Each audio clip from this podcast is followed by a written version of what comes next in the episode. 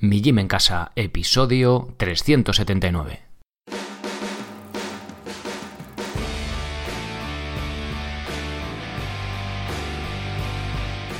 Muy buenas, soy Sergio Catalán y os doy la bienvenida a un nuevo episodio del podcast de Mi Gym en Casa, el programa, la radio donde hablamos de entrenamiento y de alimentación y de muchas más cosas.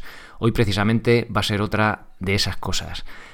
Es un cuento, no sé si llamarlo cuento o pequeño relato, me recuerda mucho los cuentos de Tolstoy, los cuentos breves, en el que hay un hombre pues que hace algo maravilloso. Es un cuento que ya conocía desde hace años y no sé por qué, a principios de, enero, pues volvió otra vez a, mis manos, se lo, se lo leí a mis hijas y la verdad que me inspiró para decir, oye mira, pues ya que estamos en 2021, voy a plantar 2021 árboles.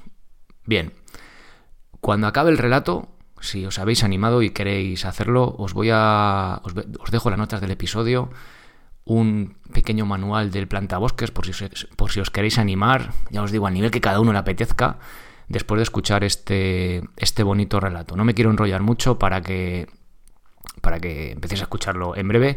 Simplemente agradecer a la Fundación a Salgueiras que me, que me dio permiso para eh, leer su, su traducción de este cuento en francés. Y bueno, paso directamente con él. Pido disculpas por mi pronunciación cutre, mis patadas a la pronunciación de los nombres que, se, que aparecen en el cuento en francés, ¿vale? Eh, sé que alguno aparece en el, en el, Tour de Francia, con lo cual los he pronunciado de escuchar a Perico ahí en, en, la tele, pero los demás no tengo ni idea. Así que bueno, pido disculpas, pero eh, espero que no os impida disfrutar de este maravilloso cuento y de que os inspire. Vamos con ello. Para que en el carácter de un ser humano se desvelen cualidades verdaderamente excepcionales, hace falta tener la buena fortuna de poder observar sus actos durante muchos años. Si esos actos están despojados de todo egoísmo, si la idea que los guías de una generosidad sin parangón, si hay certidumbre absoluta de que no ha buscado recompensa alguna y de que además ha dejado marcas visibles en el mundo, entonces está, sin riesgo de error, ante un carácter inolvidable. Hace unos 40 años hice una larga travesía a pie por montes absolutamente desconocidos por los turistas en esa antigua región de los Alpes que penetra en la Provenza.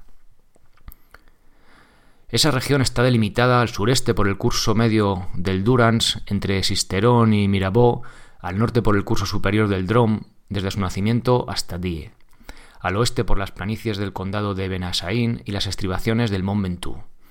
Comprende toda la parte norte del departamento de Alpes de Alta Provenza al sur del Drôme y un pequeño enclave del de Vaucluse. Eran páramos desnudos y monótonos, en el tiempo en que emprendí el largo recorrido por esos despoblados, de 1200 a 1300 metros de altitud. Allí no crecía más que la lavanda silvestre.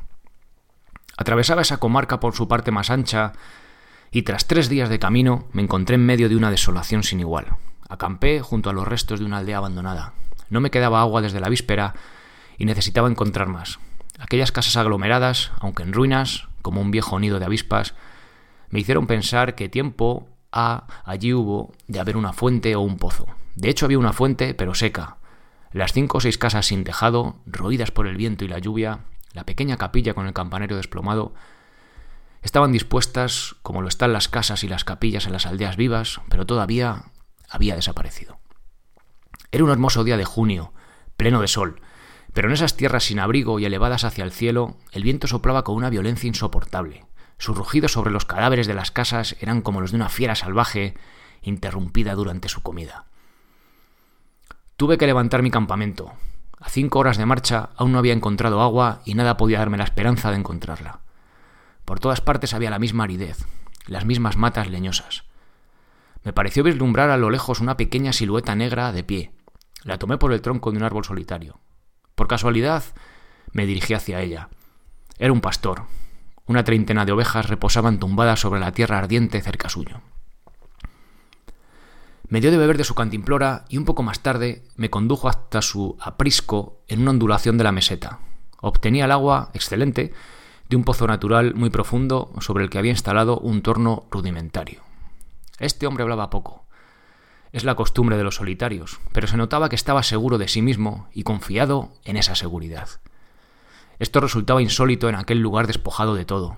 No vivía en una cabaña, sino en una verdadera casa de piedra en la que se veía muy bien cómo, con su propio trabajo, había restaurado las ruinas que allí encontró al llegar. El techo era sólido y estanco. El viento que lo golpeaba producía en las tejas un ruido como el del mar en las playas. Su casa estaba en orden, su vajilla lavada, el suelo barrido, su escopeta engrasada. Su sopa hervía en el fuego.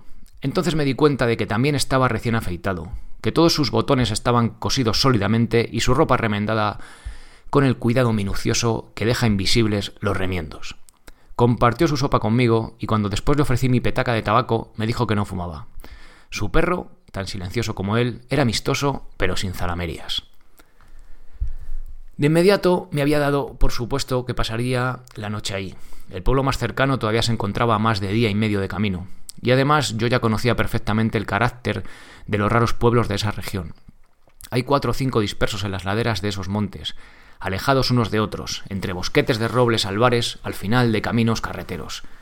Están habitados por leñadores que hacen carbón con la madera. Son lugares donde se vive mal, las familias se apretujan unos contra otros en ese clima de una rudeza excesiva, tanto en verano como en invierno. Incomunicados exasperan su egoísmo. La ambición irracional alcanza cotas desmedidas en su deseo de huir de aquel lugar. Los hombres llevaban su carbón al pueblo en camiones y después regresaban. Las cualidades más sólidas se quiebran bajo esta alternancia perpetua de situaciones extremas. Las mujeres cocinaban rencores a fuego lento. Había rivalidad por todo, desde la venta del carbón hasta el banco en la iglesia. Virtudes que luchan entre ellas, vicios que luchan entre sí, y por la incesante lucha general de vicios y virtudes. Por encima de todo, el viento, igualmente incesante, irrita los nervios. Había epidemias de suicidios y numerosos casos de locura, casi siempre asesina.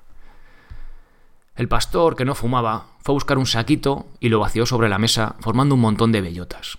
Se puso a examinarlas una tras otra con mucha atención. Separó las buenas de las malas. Yo fumaba mi pipa y le propuse ayudarle. Me dijo que eso era asunto suyo. En efecto, viendo el cuidado que ponía a su trabajo, no insistí más. Esa fue toda nuestra conversación. Cuando el montón de bellotas en buen estado fue lo bastante grande, las contó en grupos de diez. De este modo iba eliminando aún las pequeñas o las que estaban ligeramente agrietadas al examinarlas con más detenimiento. Cuando tuvo antes y cien bellotas perfectas, paró y nos fuimos a dormir. La compañía de este hombre daba paz. Al día siguiente le pedí permiso para descansar todo el día en su casa. Lo encontró perfectamente natural, o, más exactamente, me daba la impresión de que nada podía molestarlo.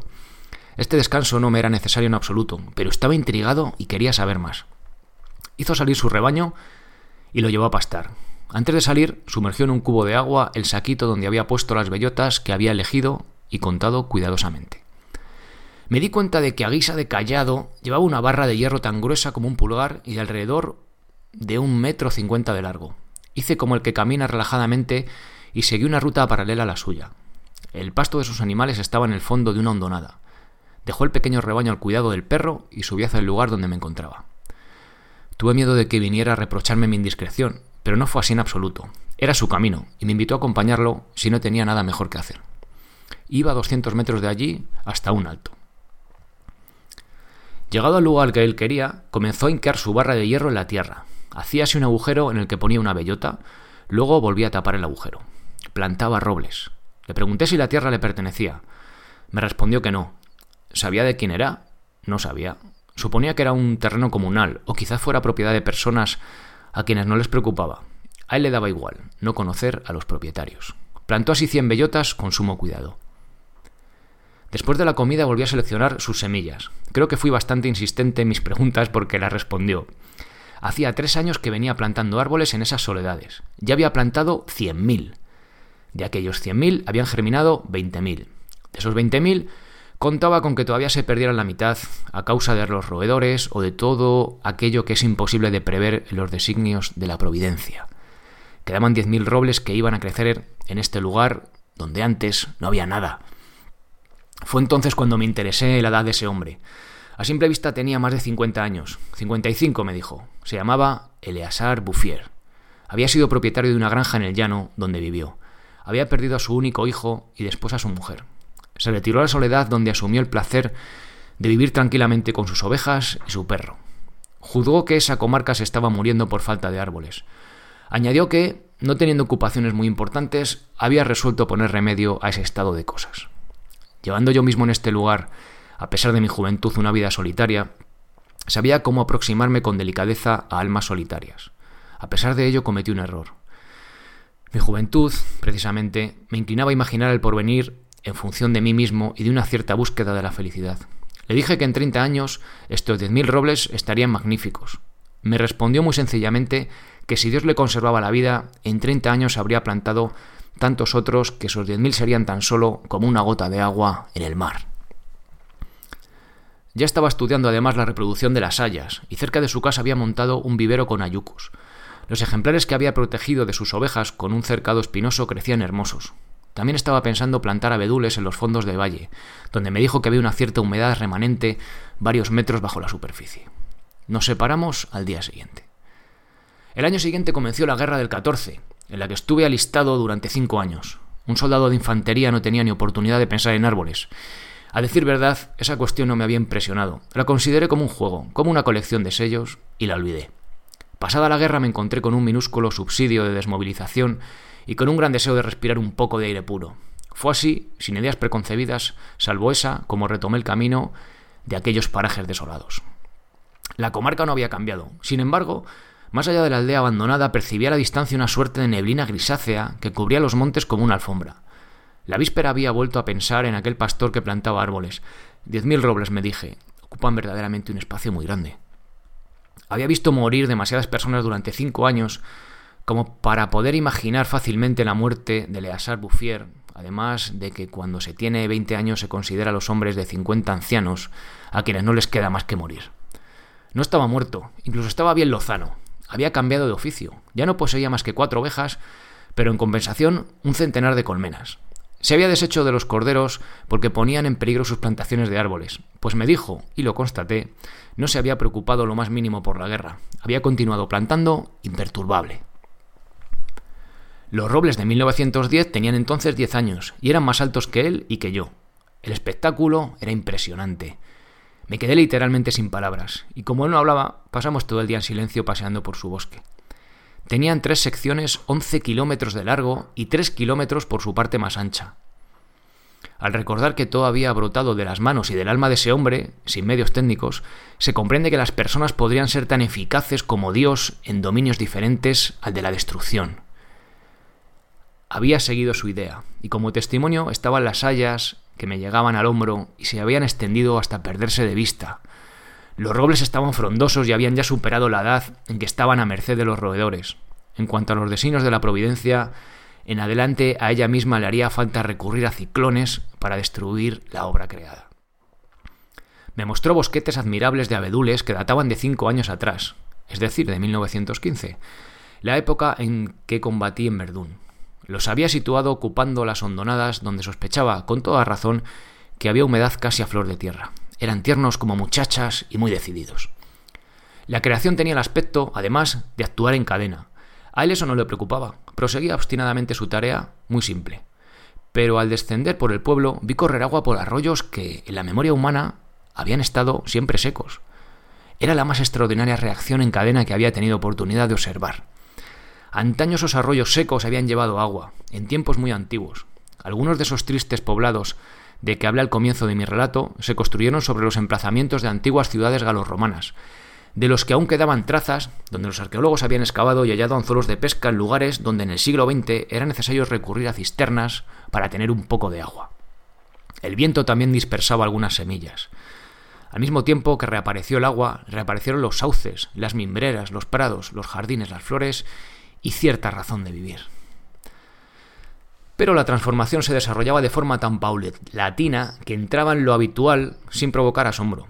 Los cazadores que subían a la soledad de los montes en persecución de liebres o de jabalíes habían constatado claramente el aumento de pequeños árboles, pero lo atribuían a los caprichos naturales de la tierra. Esta era la razón por la que nadie había tocado la obra de ese hombre. Si lo hubieran sospechado, habrían desbaratado su labor, pero nadie sospechaba. ¿Quién habría podido imaginar en los pueblos y en las administraciones tamaña obstinación en una generosidad tan magnífica?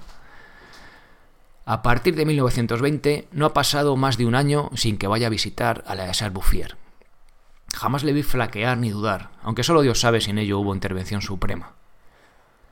No he hecho la cuenta de sus desengaños. Es fácil de imaginar que para semejante éxito fuese necesario vencer la adversidad, que para asegurar la victoria de tal pasión hubo que luchar contra la desesperación. Durante un año había plantado más de 10.000 arces. Murieron todos. Al año siguiente de este suceso dejó los arces para volver a plantar hayas, que prosperan aún mejor que los robles. Para tener una idea más precisa de ese carácter, no hace falta olvidar que actuaba en una total soledad. Sí, total hasta el punto que, hacia el final de su vida, había perdido la costumbre de hablar. O puede que ya no hubiera la necesidad. En 1933 recibió la visita de un guardabosques atónito. Este funcionario le conminó a no hacer fuego en el exterior, por miedo a poner en peligro ese bosque natural. Era la primera vez que veía crecer un bosque por sí solo, le dijo el ingenuo. Por aquella época iba a plantar hayas a 12 kilómetros de su casa. Para evitarse el trayecto de ida y vuelta, pues ya tenía 75 años, estaba contemplando construir una cabaña de piedra en el mismo lugar de plantación, lo que hizo al año siguiente. En 1935, una auténtica delegación administrativa vino a examinar el bosque natural. Había un personaje importante del Departamento de Aguas y Bosques, un diputado, técnicos. Se pronunciaron muchas palabras inútiles se decidió hacer algo y afortunadamente no se hizo nada, salvo lo único útil, poner el bosque bajo la salvaguarda del Estado y prohibir que se fuera allí a hacer carbón vegetal. Era imposible no caer subyugado por la belleza de aquellos jóvenes árboles llenos de salud, y esa belleza ejerció su poder de seducción incluso sobre el mismo diputado. Yo tenía un amigo entre los jefes forestales que estaba en la delegación. Le expliqué el misterio. Un día de la semana siguiente fuimos ambos en búsqueda de Leasar Bouffier. Lo encontramos en pleno trabajo, a 20 kilómetros del sitio donde había tenido lugar la inspección. El jefe forestal no era amigo mío sin motivo. Conocía el valor de las cosas. Supo mantenerse en silencio. Ofrecí algunos huevos que había traído como regalo. Compartimos el almuerzo entre los tres y pasaron algunas horas en la contemplación muda del paisaje. La ladra de donde veníamos estaba cubierta por árboles de 6 a 7 metros de altura. Me acordaba del aspecto del lugar en 1913 el desierto. El trabajo apacible y regular, el aire vivo de las alturas, la frugalidad y sobre todo la serenidad de su alma le habían dado a este anciano una salud casi solemne. Era un atleta de Dios. Me preguntaba cuántas hectáreas más iba aún a cubrir de árboles. Antes de partir, mi amigo hizo simplemente una breve sugerencia relativa a algunas especies de árboles que parecían convenir a ese terreno. No insistió más. Por una buena razón, me comentó después. Este hombre sabe de esto más que yo. Al cabo de una hora más de camino, la idea había seguido su curso dentro de él. Añadió, sabe de esto mucho más que todo el mundo. Ha encontrado un medio magnífico para ser feliz. Gracias a este jefe forestal se protegieron no solo el bosque, sino también la felicidad de este hombre. Hizo nombrar a tres guardabosques para la protección y los aterrorizó hasta tal punto que quedaron insensibles a todas las jarras de vino que los leñadores pudieron ofrecerles. La obra no corrió un grave riesgo más que durante la guerra de 1939. Los coches funcionaban entonces con gasógeno. Nunca había suficiente madera para producirlo. Se comenzaron a acertarlas en los robles de 1910. Por suerte, estos bosques están tan lejos de todas las redes de carreteras que la empresa se reveló muy mala desde el punto de vista financiero. Se abandonó. El pastor no vio nada. Estaba a 30 kilómetros de allí continuaba pacíficamente con su trabajo, ignorando la guerra del 39 como había ignorado la guerra del 14. Vi a Leasar Bouffier por última vez en junio de 1945. Tenía entonces 87 años. Yo había retomado de nuevo la ruta del desierto, pero ahora, a pesar del deterioro en que la guerra había dejado el país, había un coche de línea que circulaba entre el valle del Durance y la montaña. Eché la culpa a ese medio de transporte relativamente rápido el hecho de que ya no reconocía los lugares de mis antiguos paseos. Me pareció también que el itinerario me hacía pasar por nuevos lugares. Me hizo falta el nombre de un pueblo, sin para concluir que estaba en aquella región antaño en ruinas y desolada. El autocar me dejó en Bergons. En 1913, esa aldea de 10 a 12 casas tenía tres habitantes. Eran salvajes, se detestaban, vivían de la caza con trampas, poco más o menos en el estado físico y moral de los hombres prehistóricos. Las ortigas devoraban en torno suyo las casas abandonadas. Su condición era desesperanzadora. Para ellos no había más que esperar la muerte, la situación que no predispone mucho a la virtud. Todo había cambiado, incluso el aire mismo. En el lugar de las borrascas secas, violentas que me acogieron antaño, Ahora soplaba una brisa suave cargada de aromas. Un ruido semejante al del agua venía de las montañas. Era el viento en los bosques. En fin, lo más asombroso, escuché el auténtico sonido del agua fluyendo en un estanque. Vi que habían construido una fuente que emanaba con abundancia y lo que me impresionó, que cerca de ella habían plantado un tilo que ya podía tener cuatro años, ya grueso, símbolo incontestable de una resurrección. Además, Bergons mostraba signos de un trabajo para cuya empresa era necesaria la esperanza. La esperanza había pues regresado. Se habían desescombrado las ruinas, tirado las paredes rotas y reconstruido cinco casas. La aldea contaba ya con 28 habitantes, incluyendo cuatro parejas jóvenes. Las casas nuevas, recién enlucidas, estaban rodeadas de huertos, donde crecían, mezcladas pero distribuidas, verduras y flores, coles y rosales, porros y bocas de dragón, apios y anémonas. Era yo un lugar que daba deseos de habitar. A partir de allí seguí mi camino a pie. La guerra de la que apenas salíamos no había permitido aún el pleno florecimiento de la vida, pero Lázaro ya estaba fuera de la tumba. En los flancos inferiores de las montañas vi campos verdes de cebada y de centeno. En el fondo de los estrechos valles reverdecían algunas praderas.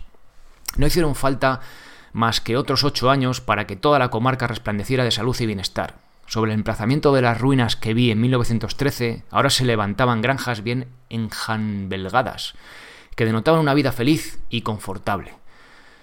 Los antiguos manantiales, alimentados por la lluvia y la nieve que retienen los bosques, vuelven a correr y se han canalizado sus aguas. Junto a cada granja, entre los bosquetes de arces, los estanques de las fuentes se desbordan sobre alfombras de fresca menta.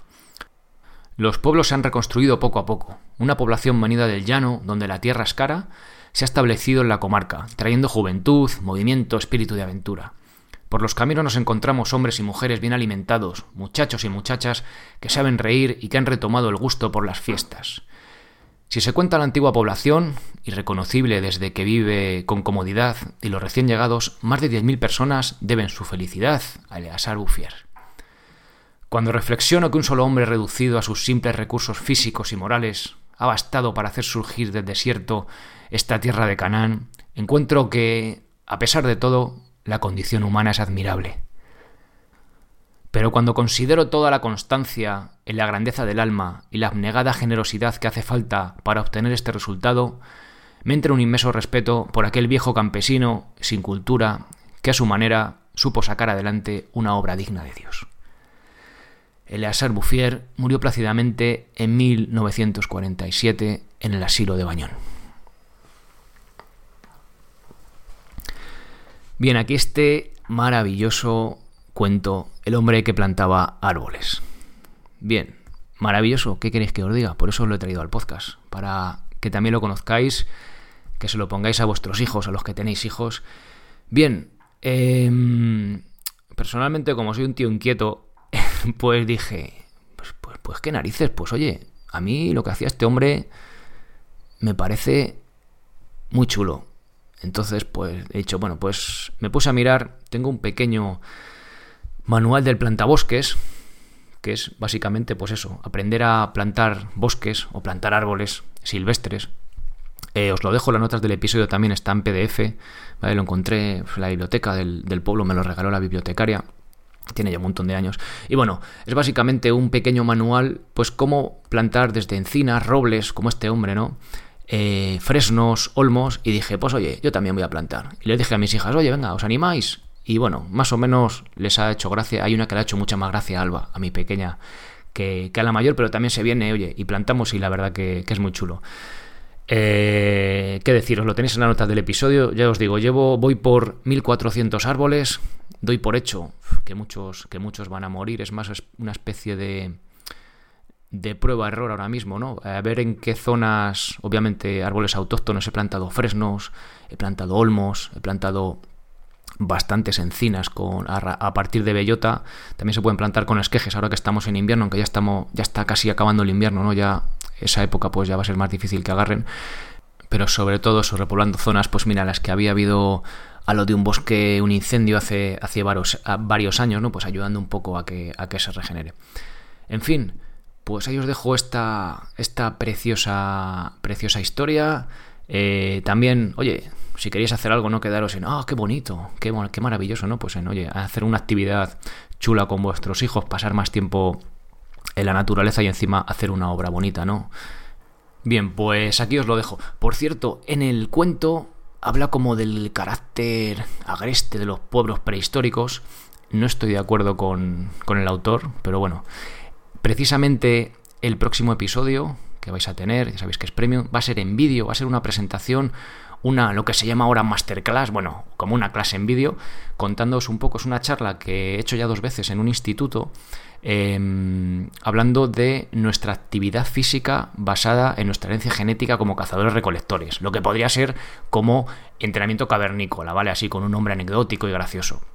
Se basa simplemente, es un paper científico de hace ya hace no muchos años, de Laurent Corden, entre otros, bueno, en el que hace como una especie de, creo que son 13 puntos, en los que eh, nos cuenta cómo en nuestro día a día, eh, mundo modernizado, más sedentario, podemos un poco imitar esas... El, el entrenamiento entre comillas, porque obviamente en la prehistoria, en el paleolítico, en el, el hombre en su estado natural, digamos, antiguo, ¿no? No te pongamos a entrar en debates.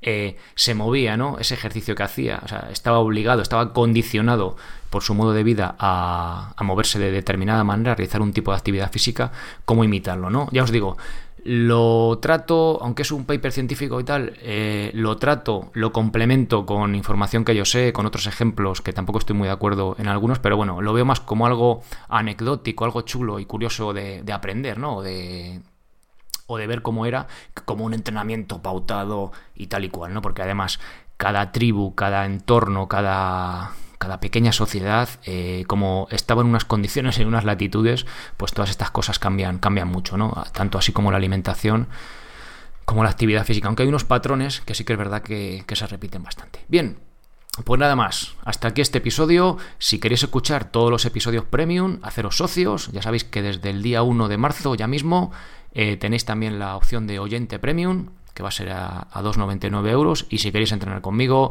también meteros en el grupo de Telegram, acceder a los directos, etcétera, etcétera, etcétera. Haceros socios, botón amarillo.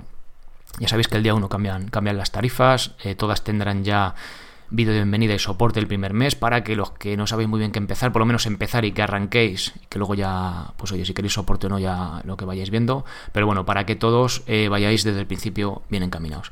Lo dicho, Gracias por estar ahí, gracias por vuestros comentarios, por vuestro me gusta en Ivos, las 5 estrellas en iTunes y todas estas cosas, por compartir este, este bonito episodio, ¿no? Que la verdad que a mí, a mí me llegó y por eso, oye, pues al final, al fin y al cabo, también quiero transmitirlo y estas cosas bonitas que, que gusta, que gusta compartir. Bien, lo dicho, muchas gracias. Ser responsable para ser feliz. Hasta luego.